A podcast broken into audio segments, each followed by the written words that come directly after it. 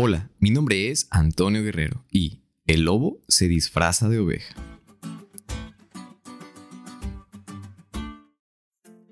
Seguramente ustedes han visto esta interesante ilustración en la cual un lobo de mal aspecto tiene sobre él un disfraz de una oveja inocente y buena.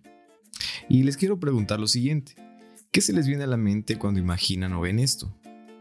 Esto obviamente ilustra una estrategia para engañar y cazar a su presa.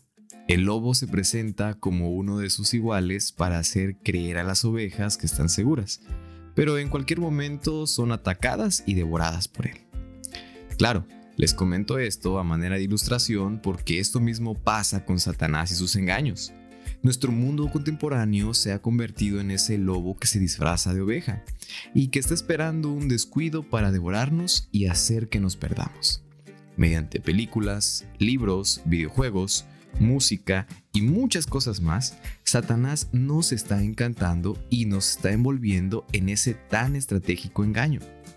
Es por eso que durante esta semana consideraremos algunos engaños del tiempo del fin, incluyendo el misticismo, las experiencias cercanas a la muerte, la reencarnación, la nigromancia y el culto a los antepasados, entre otros. Para poder así analizar estos temas que son muy peligrosos, pero que debemos tener en cuenta. Claro, con el cuidado de no exponernos a sus influencias.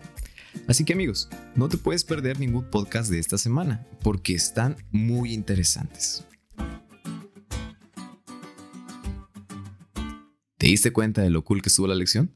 No te olvides de estudiarla y compartir este podcast con todos tus amigos. Es todo por hoy, pero mañana tendremos otra oportunidad de estudiar juntos.